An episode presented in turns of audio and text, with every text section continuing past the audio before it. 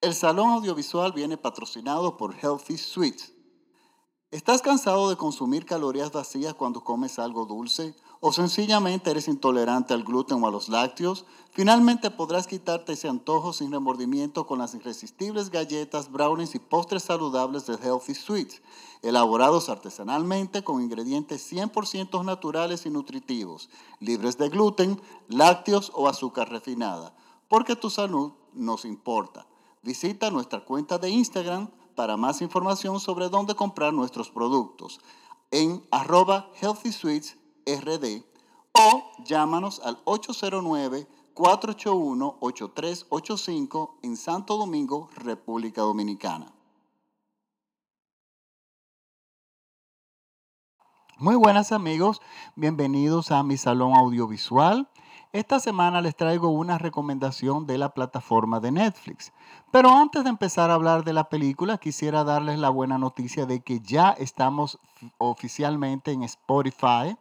Era una de las plataformas que nos faltaba por estar y bueno, ya desde esta semana están todos mis podcasts en esa plataforma por lo tanto, ya estamos en Spotify, estamos en iTunes, estamos en TuneIn, estamos en, ya prácticamente en las principales plataformas. O sea que para escuchar el Salón Audiovisual de Francis Poe, solamente escribes el Salón Audiovisual de Francis Poe en Google y eliges en cualquiera de esas plataformas donde puedes escuchar mis podcasts. Les recuerdo que los podcasts son, eh, son para la radio lo que es YouTube para la televisión. Son programas radiales este, el mío es, hecho de forma independiente, un poco artesanal o bastante artesanal, que ustedes pueden descargar de estas plataformas en sus móviles y escuchar mi podcast cuando ustedes quieran, si están en la ducha o si van de camino al trabajo o de retorno del trabajo a sus casas. Cuestiones de que ustedes tengan una idea de qué película ver a la hora de llegar a sus hogares y esto es simplemente una guía de lo que a ustedes les podrían gustar. Yo les recuerdo que yo siempre hago recomendaciones de películas en plataformas digitales, pero cine que, cuyos directores ven al cine como una expresión de arte. O sea, son películas que usualmente muchas de ellas han sido premiadas y que son algo diferente dentro de todo el contenido de, Netflix. Estas películas muchísimas veces se esconden en los menús de Netflix y no las vemos y resulta que son películas, muchas de ellas muy buenas y resulta que no las perdemos simplemente por no encontrarlas. Pues bueno, esta es parte de mi trabajo, yo recomendarles estas películas yo estoy en, mi base no es en Estados Unidos, yo estoy en la República Dominicana, pero eh, yo les puedo asegurar que las películas que yo les recomiende que yo veo aquí, estoy completamente seguro que ustedes van a tener ese inventario disponible en Estados Unidos y muy probablemente en el resto de Sudamérica y probablemente el mundo. Bueno, miren, la película de esta semana es una película cubana es una película del año 2017 y el nombre de la película es Candelaria. Está dirigida por Johnny Hendrix y está protagonizada por eh, Manuel Viveros, Verónica Lynn y Alden Knight. Yo siempre he dicho que, bueno, no es secreto para nadie que Cuba es, un, es de los países de Latinoamérica que más tradición tiene en el cine y que siempre ha estado a la vanguardia, siempre con una con otra película eh, constantemente. Ellos han invertido mucho en el cine a pesar de las limitaciones económicas, pero tenemos un país como Cuba que tiene desde el 1988, yo le puedo mencionar la película Memoria del Subdesarrollo, que es una de mis películas favoritas, y de ahí en adelante, y probablemente mucho antes, ya hay, ya hay cine bueno en Cuba. Por lo tanto, ellos saben hacer cine, ya están eh, muy, como decimos en mi país, muy fogueados en el asunto, o sea, ya tienen mucha práctica y bueno, el problema de ellos ha sido siempre el problema económico, pero siempre han salido a flote. ¿Qué pasa con el cine cubano? Había un, llegó un punto en que yo decía, esto es de manera personal, que hasta qué punto o hasta dónde van los cubanos a poder ser originales contando historias que siempre tienen un trasfondo fuerte como la revolución, el escenario de la revolución. De hecho, es tan fuerte que la revolución en muchísimas películas es un tercer personaje, es un, es un protagonista, invisible, silente, pero está, está ahí porque todos los personajes hacen, se mueven, actúan y reaccionan debido a la revolución, por la revolución. Entonces, yo siempre decía que cada vez que veía una película cubana que me gustaba, yo decía, pero bueno, ¿hasta dónde ellos van a poder seguir utilizando este formato? Bueno, es que es inevitable, porque es que eso es lo que ellos han vivido desde hace muchísimos años. Y yo siempre, para serles honesto, yo pensaba que eso iba a llegar un momento en que internacionalmente o nos iba a cansar o los cubanos no iban a encontrar un giro de nuevas historias que contar. Afortunadamente yo me he equivocado. Sí, la revolución sigue siendo un protagonista en casi todas sus películas, pero han sabido dentro de esa imposición, que es prácticamente el régimen que ellos tienen, poder seguir contando historias nuevas y siempre buscándole un ángulo diferente.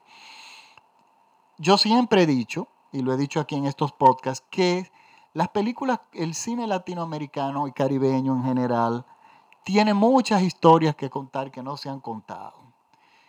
Muchas historias que incluso los protagonistas son personas de la tercera edad. Esta es una de estas películas.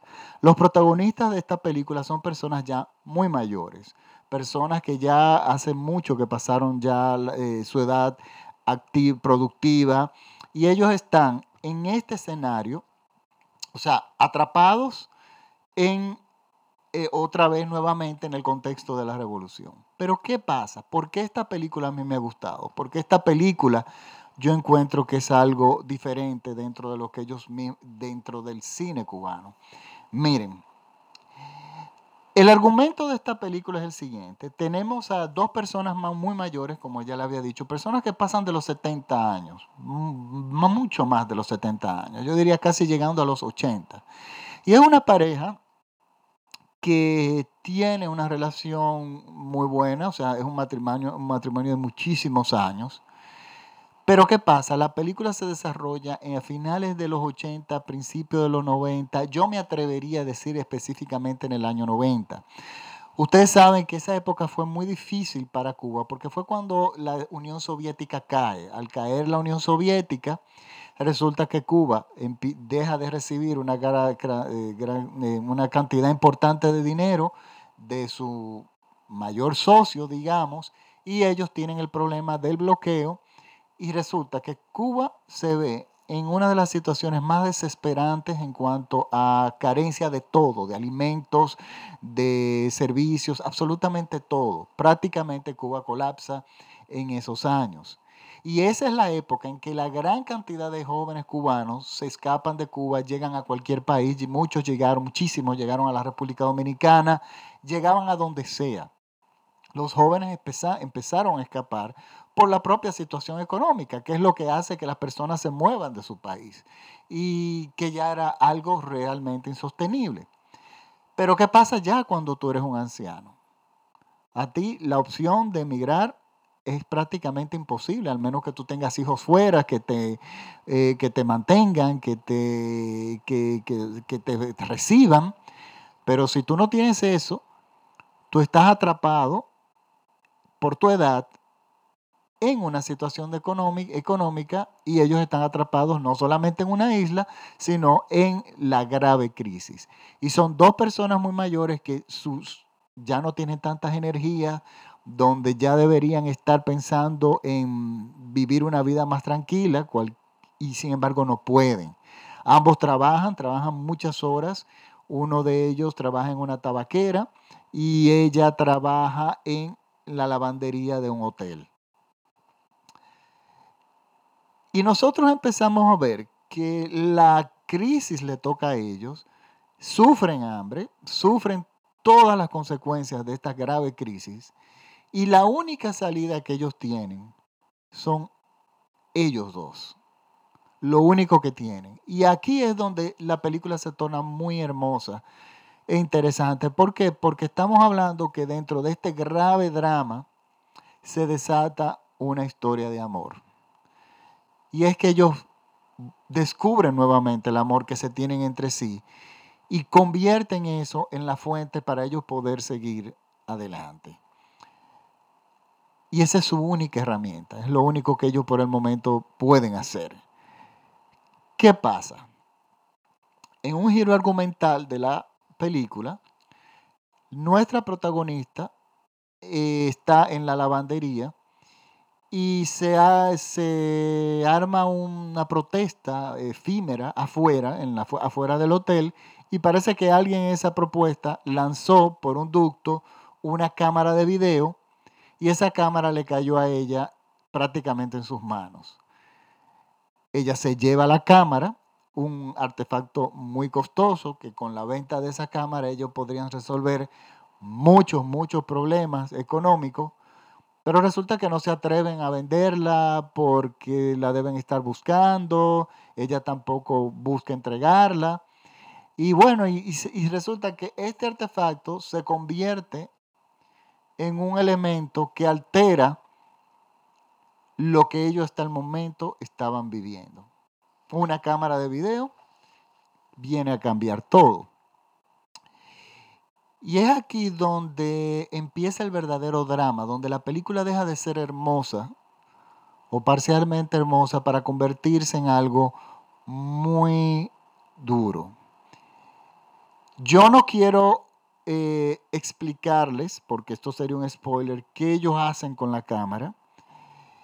Pero señores, lo que la película nos deja pensando, porque esto es lo bueno del cine cubano, siempre es bueno para un foro y esta película es estupenda para eso mismo, para hablar de ella, para discutir de ella. Inevitablemente, Fidel viene acá al tema, porque es un Fidel Castro, es un personaje que vemos en la película, aunque es un protagonista en la película, aunque no lo vemos. Escuchamos su voz, pero escuchamos su voz en su voz real en discursos, la escuchamos en la radio.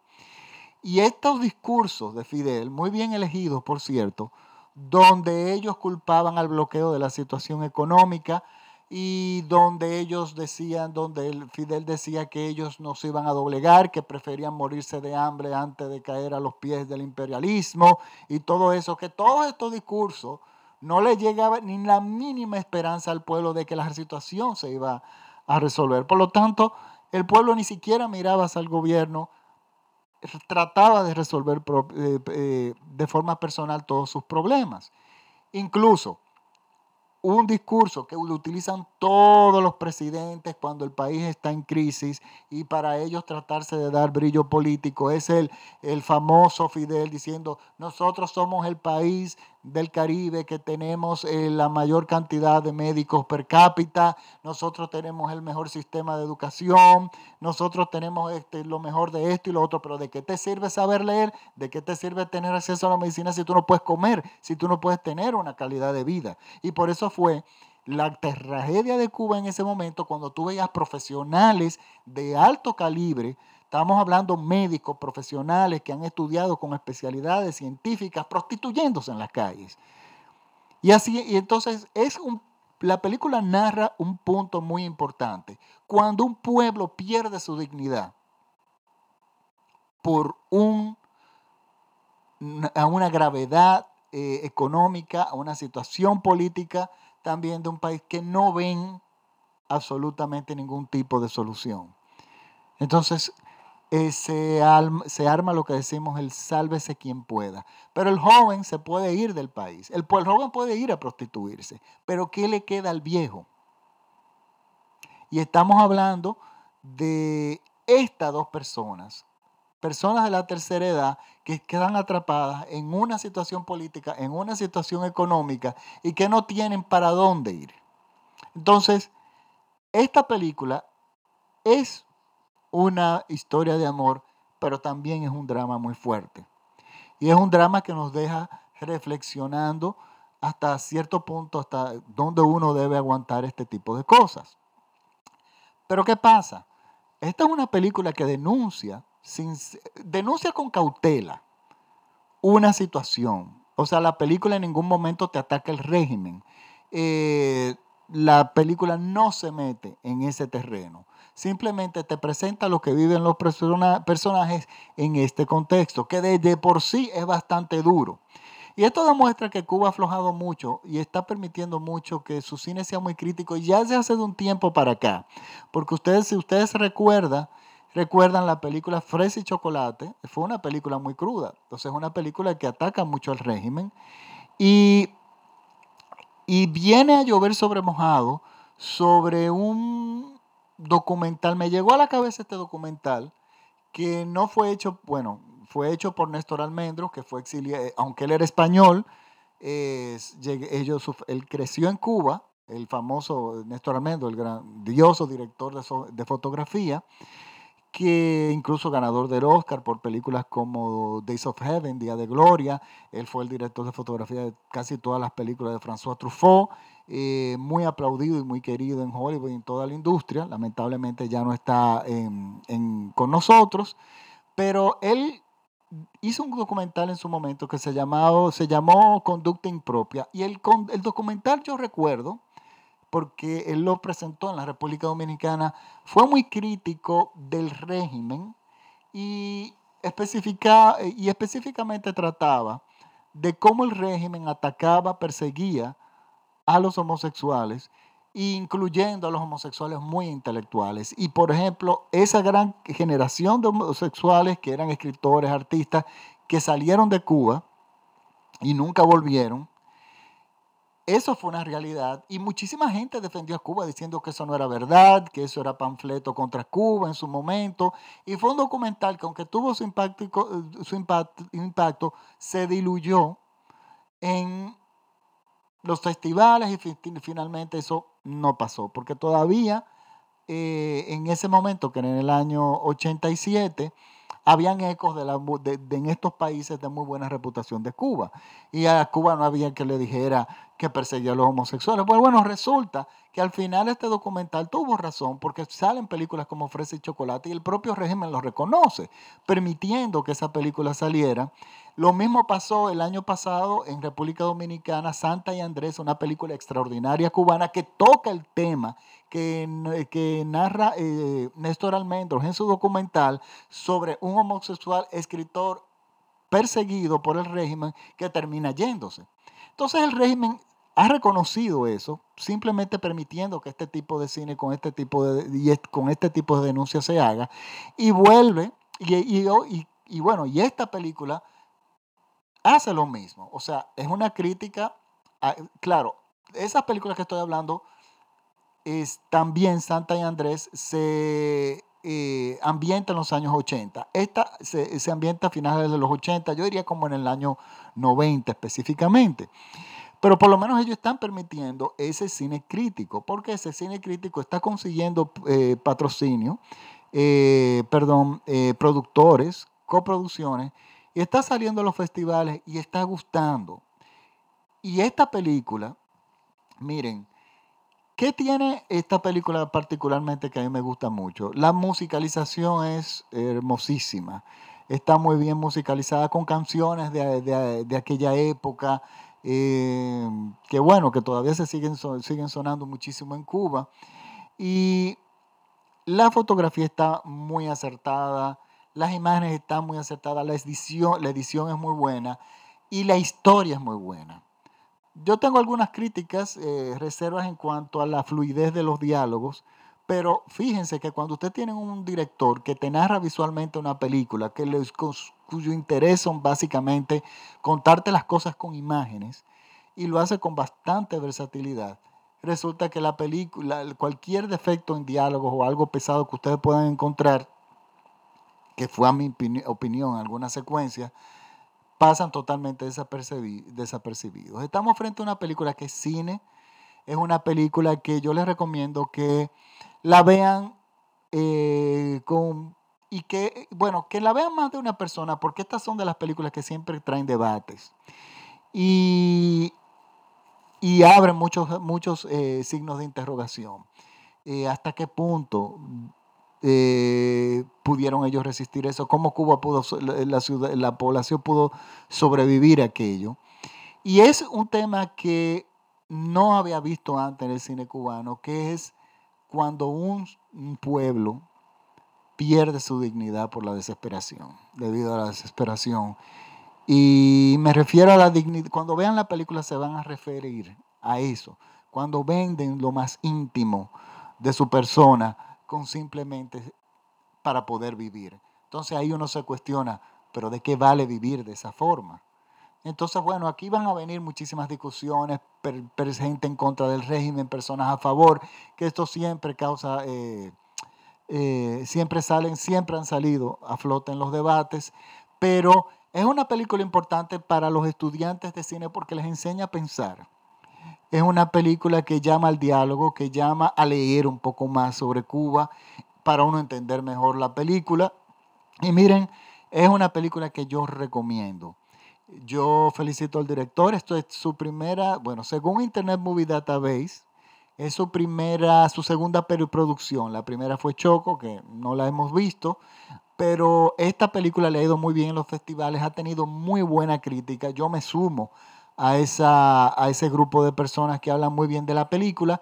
Por lo tanto, a todos, ¿A quién va dirigido esta película? Bueno, va dirigido a sociólogos, a los amantes del cine, a los amantes de la historia, eh, a, los políticos y bueno, a, la gente inquieta en general, inquieta por conocimiento. Esta película es muy buena. Por lo tanto, es mi recomendación. Recuerden que el Salón de Francis Poe hace recomendaciones de películas en plataformas virtuales como Netflix, Amazon Video, eh, Filming para los que están en España, pero mientras tanto Netflix está ganando todas las críticas, eh, casi prácticamente todos los podcasts, porque resulta que la es quien tiene la mayor cantidad de seguidores y las personas me escriben haciéndome preguntas eh, sobre películas específicamente en la plataforma de Netflix. Por lo tanto, es mi recomendación de la semana y muchísimas gracias por la sintonía. Recuerden que los podcasts son gratuitos, los pueden descargar en sus móviles y escucharlos cuando quieren. Bueno, ahora sí me despido. Nos vemos hasta el próximo podcast. Muchísimas gracias por la sintonía. Chao.